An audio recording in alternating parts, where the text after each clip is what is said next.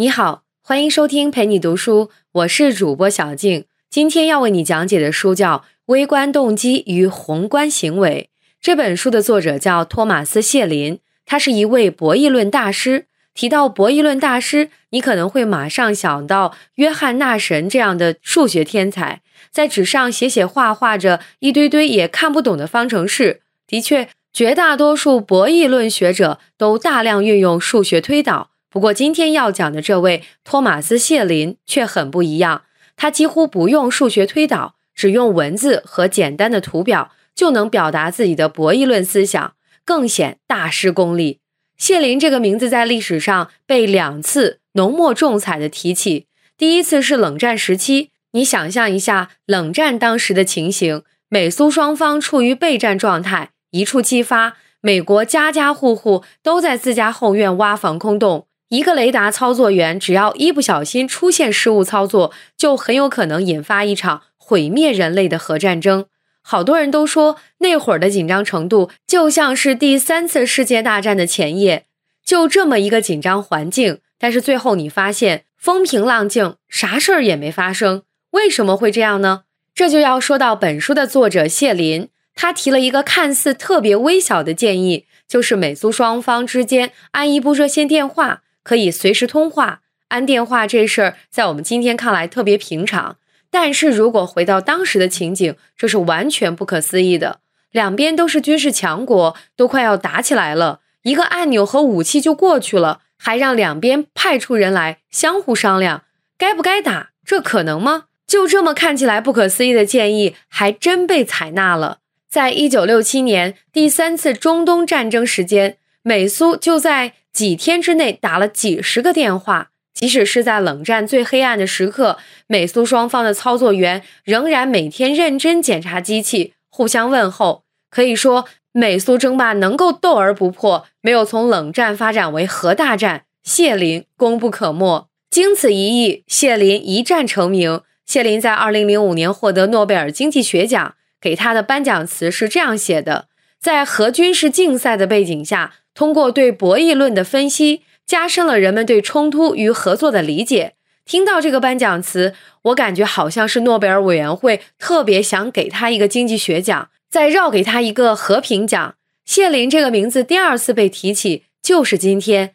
你发现没有？今天的世界局势正在发生深刻的变化，大国之间开始了新一轮的博弈，比如英国脱欧、中美贸易战。谢林的博弈论再一次成为很多学者研究的对象。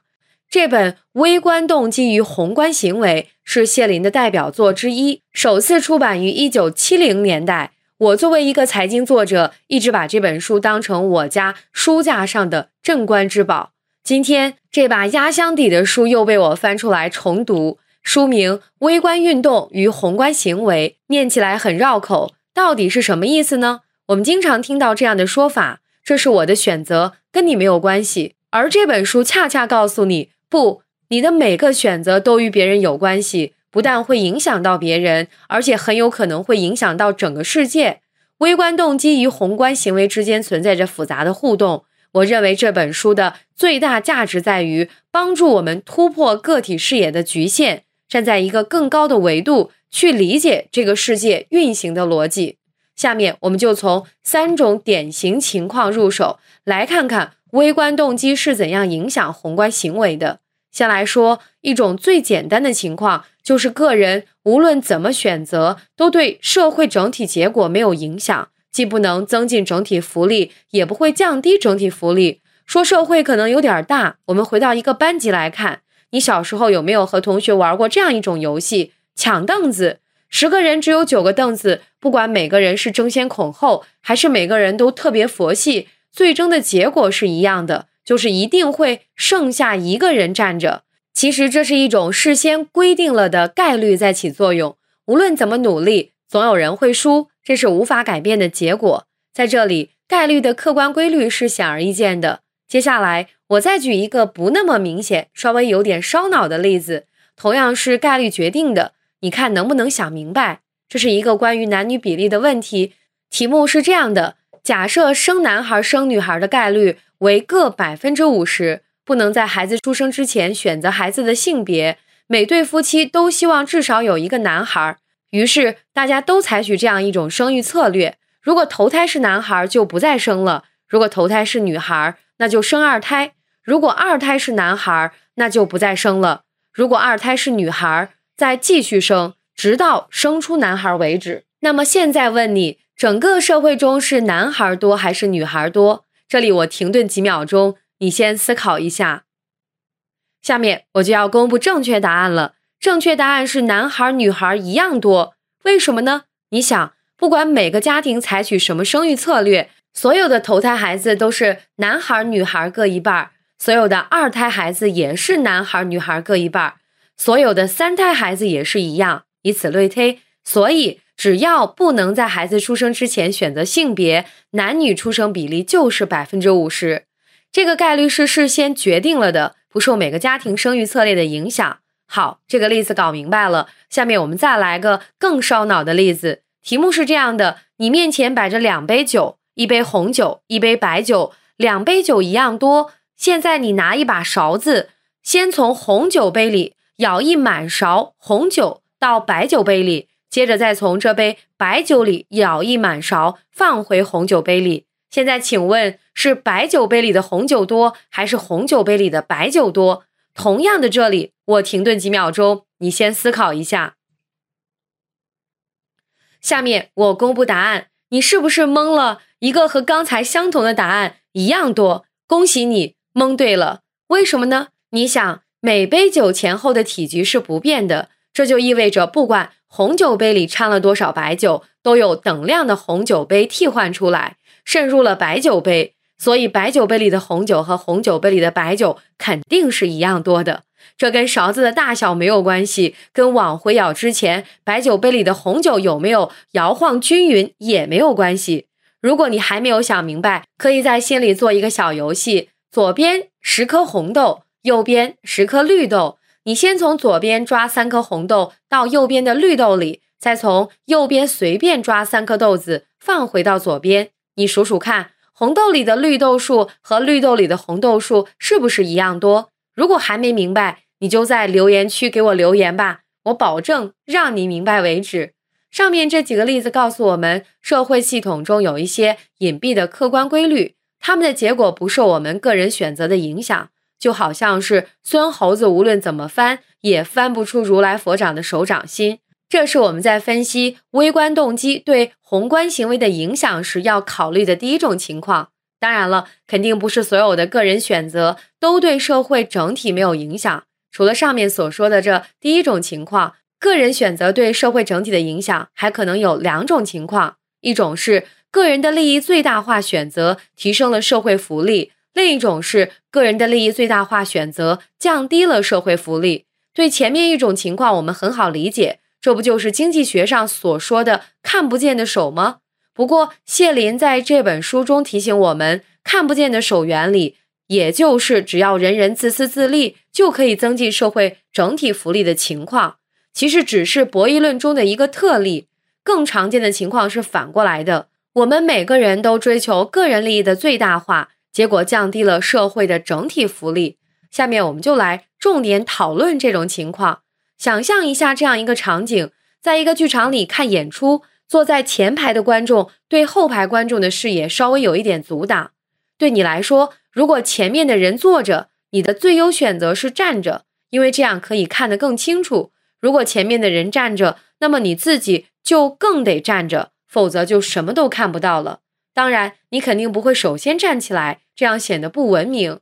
但是如果这时候旁边有个人率先站了起来，挡住了他后面的观众，那么他后面的观众就不得不站起来，这样就会挡住更多的观众，于是就会有更多的人站起来。你一看，当然也就会跟着站起来。最后，所有的观众都站了起来，甚至包括第一排的观众，因为他们怕有不守规矩的人会绕过椅子站到他们前面。这就出现了一个什么情况呢？所有观众都站着，跟所有的观众都坐着。大家的视野被遮挡程度是一样的，但是所有人都不得不站着看完演出。站着看比坐着看累，每个人都付出了成本，却没有任何收益。更糟糕的是，一旦都站起来了，就很难倒回去了。这是一个稳定均衡，个体没办法改变这种情况。每个人心里都会想：如果只有我坐下了，而别人不坐下，我就什么都看不到了。这其实就是博弈论当中的军备竞赛模型。这个情况，家长们肯定很熟悉。现在家长跟孩子补课就是这个局面。这竞赛真是从小就开始白热化了。我自家孩子就面临这个情况。如果别的孩子都不补习，那自家孩子的最优策略肯定是补习啊，因为这样可以带来竞争优势，等于是提前抢跑。如果别的孩子都在补习，那自家孩子当然也必须补习，这样才能保证不落后，不然岂不是输在了起跑线上？这样的结果就是，所有孩子都在补习，每个孩子都牺牲了玩耍的时间，却没有人因此获得竞争优势。而且，虽然每个家长都明白这个道理，但是没有人会率先放弃补习，因为这样会导致竞争劣势。军备竞赛就是这样一种典型案例，个人利益最大化选择导致了整体社会的福利下降。除此之外，还有一种典型案例就是公用地悲剧。这通常是指大家不加节制的使用公共资源，结果导致公共资源的枯竭，给每个人都带来了负效应。比如每个人都开车上班，导致大堵车，结果每个人都迟到。再比如不加节制的捕鱼，造成了渔业资源的枯竭，最后每个人都无鱼可捕。关于公用地悲剧，我在这里补充一个特别典型的案例。在太平洋上有一个小小的岛国，叫做瑙鲁。瑙鲁国民都很穷，因为岛上没什么资源，岛上只有一样东西最多，就是鸟粪。太平洋上的海鸟长期在这里便便，久而久之，岛上就覆盖了一层厚厚的鸟粪。由这些粪便压缩成的石头就叫做鸟粪石。一开始谁也不知道这些石头有啥用，但后来发现鸟粪石里含有大量的磷，磷是一种重要的化肥。整个瑙鲁岛就是一个巨大的露天磷矿。接下来的情节，我们能大致猜到：瑙鲁人争先恐后的去挖石头，私挖滥采，毫无规划，靠石头富起来之后，也没有拿钱去搞生产、谋发展，而是躺着买买买、吃吃吃。结果导致全体瑙鲁人像吹气球一样被吹了起来。瑙鲁人本来普遍瘦小，现在九成的成年人超重，百分之四十的成年人有糖尿病。更悲催的是，挖了三十多年，所有的鸟粪石都被挖光了。瑙鲁人又一夜回到解放前，还落下一身病，真是欲哭无泪。关于公用地悲剧，还有一个例子让我印象深刻，是谢林在这本书中提到的：在早高峰的高速公路上，如果向南的车道发生了一起交通事故，那么另一个方向的车道，也就是向北车道的车速下降的往往比向南车道还要快。这是为什么呢？原因非常可笑，就是向北车道的司机出于好奇心，想看看另一边车道究竟发生了什么，于是不约而同地踩了一脚刹车，花十秒钟时间，匆匆往那边看了一眼。十秒钟看看没啥，但想想看，如果每辆车都花十秒钟，那么后面的车速就会越来越慢。有的司机到达事故现场时会多花十分钟时间，最后面的司机甚至耽误了一个小时。更可笑的是，这时候可能现场已经被清理干净了，但后面来的人想搞清楚前面的人到底在看什么，仍然会放慢车速。从这个例子，我们可以看到，公用地悲剧和军备竞赛有一个共同特点，就是一旦陷入这样的困境，系统是没有自我修复能力的，仅靠个人选择无法扭转局面，这时候就需要外部力量的介入。一个强制性的法律法规或者社会公约，统一规划、统一安排，违者重罚。比如在高速公路堵车的例子中，就需要有警察过来维持秩序，要求所有车辆都全速前进，不得在路上滞留，这样才可能让交通恢复通畅。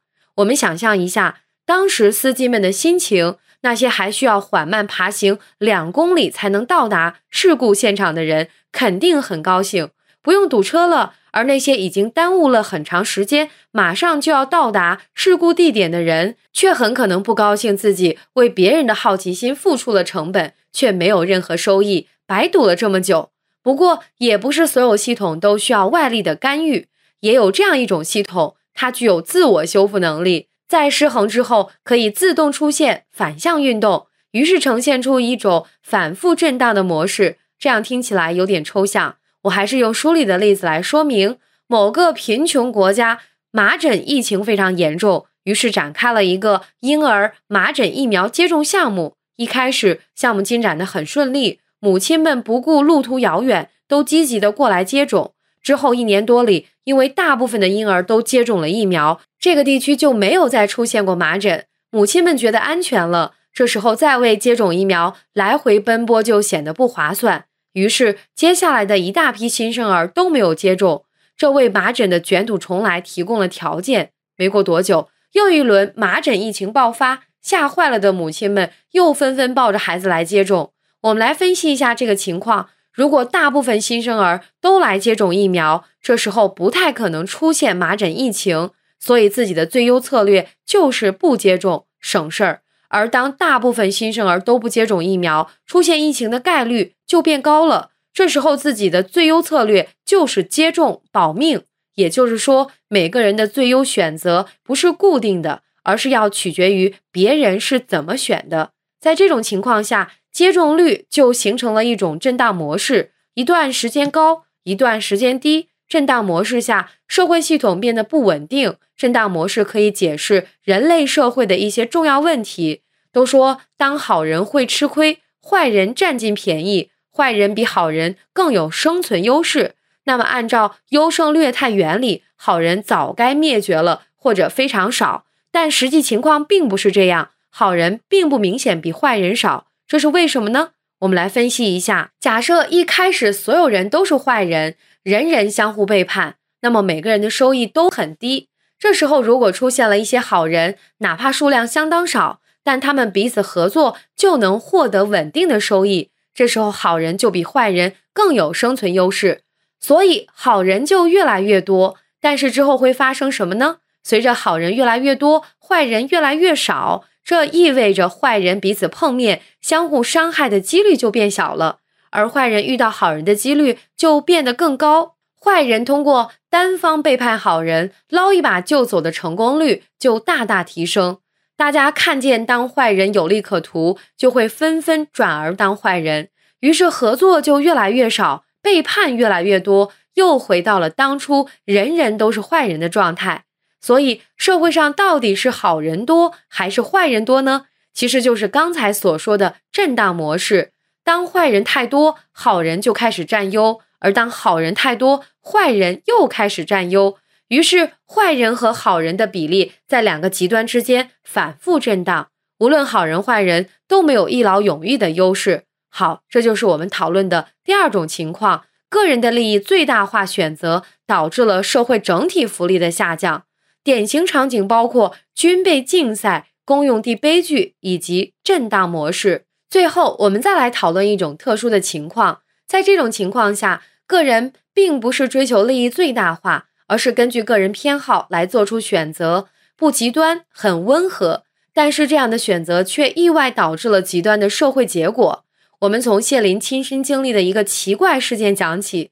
有一次，谢林受邀去做一场学术报告。当他来到报告大厅时，发现现场八百多名观众满满当当的挤在从第十三排到最后一排的座位上，而前十二排空无一人。谢林以为是主办方做了什么特殊安排，结果主办方告诉他根本没做任何安排，这是现场观众自愿选座的结果。整场报告下来，谢林感到很无奈。因为隔着十二排座位做演讲，就好像是跟河对岸的人在喊话，整场讲下来又没法跟观众互动，自己还特心累。事后谢林分析，究竟是现场观众什么样的奇怪偏好导致了这样极端的座位分布？一种最容易想到的情况就是，所有人都喜欢坐在离讲台尽可能远。最先到达的人坐在最后一排，其次是倒数第二排，以此类推，结果就形成了前十二排空无一人。但是这不太可能，来听报告的多少对谢林都感兴趣，一个愿意离得近点的粉丝都没有吗？都喜欢坐在最远的位置，这个情况有点极端，那该怎么解释呢？事实上，还有几种看上去不那么极端的偏好。也可能造成这种座位分布。比如每个人都不喜欢暴露在人群的最前面，而不管是坐在第几排，第一个来到会场的人碰巧坐到了第十三排，而后面来的所有人都不想坐到他的前面去，于是就造成了前十二排没人。还有一种可能就是现场观众只是想扎堆坐，坐到其他人的旁边，最先来到的几个人碰巧坐到了会场靠后的位置，后面来的人都紧挨着他们坐。这样也会造成前十二排没人。从这个例子可以看到，现场观众的真实偏好也许并不极端，他们只是不想暴露在最前面，或者只是想挨着别人坐。但是根据这种温和偏好所做出的选择，却造成了前十二排空无一人的极端情况。这是谁也没有料到，是谁也不愿意的。如果主办方要求观众集体前移十二排，所有人应该都会更满意。你可能会觉得出现这样的座位分布是偶然事件，不具有普遍性，说服力不强。不过，经常参加讲座的朋友告诉我，前十二排都没人，确实夸张了点。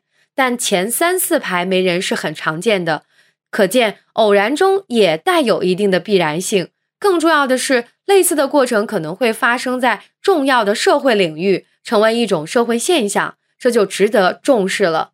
比如谢林有一项著名的研究，在学界被反复引用，是关于美国社区的种族分离过程的。谢林写这本书的时候是一九七零年代，当时美国废除种族隔离制度已经有二十多年了，但是美国的大城市里却没有出现想象中的种族融合。你很容易找到全是白人或者全是黑人的社区，却很难找到。种族融合的社区，比如白人或黑人的比例不超过社区全部人口的四分之三，即使有这样的社区，也很难长期保持种族融合状态。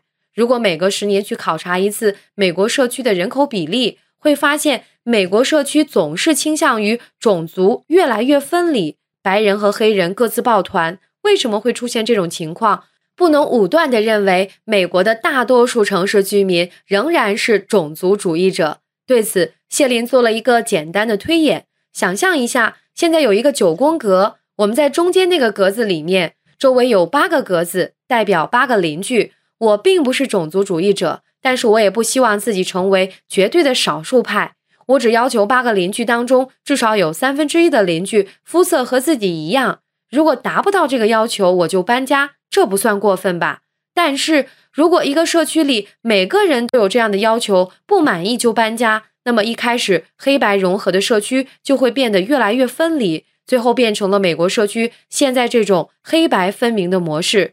你看，仅仅是要求三分之一的邻居肤色和自己一样，这种温和的偏好竟然会导致完全的种族分离，这样的极端结果是谁也没有想到的。这就是我们讨论的第三种情况。看上去并不极端的个人偏好，却导致了极端的社会结果。好，本期音频我们重点讲了微观动机影响宏观行为的三种典型情况，分别是个人选择对整体结果没有影响，个人选择导致了整体福利下降，以及个人选择导致了极端的社会结果。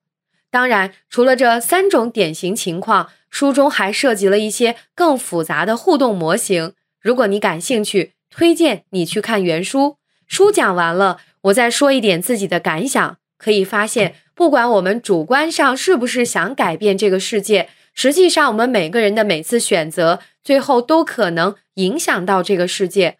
我们每个人对这个世界是负有责任的。另一方面，类似美国社区分离的例子，也提醒我们，世界很复杂。当看到一种宏观行为时，不要急于下结论，不要草率的。去反推每个人的微观动机，因为很有可能会出错。复杂系统中，个人相互影响的结果并不是显而易见的，这也正是博弈论的魅力所在。最后，我想问问你在生活中有没有碰到微观动机影响宏观行为的例子呢？可以在留言区留言给我。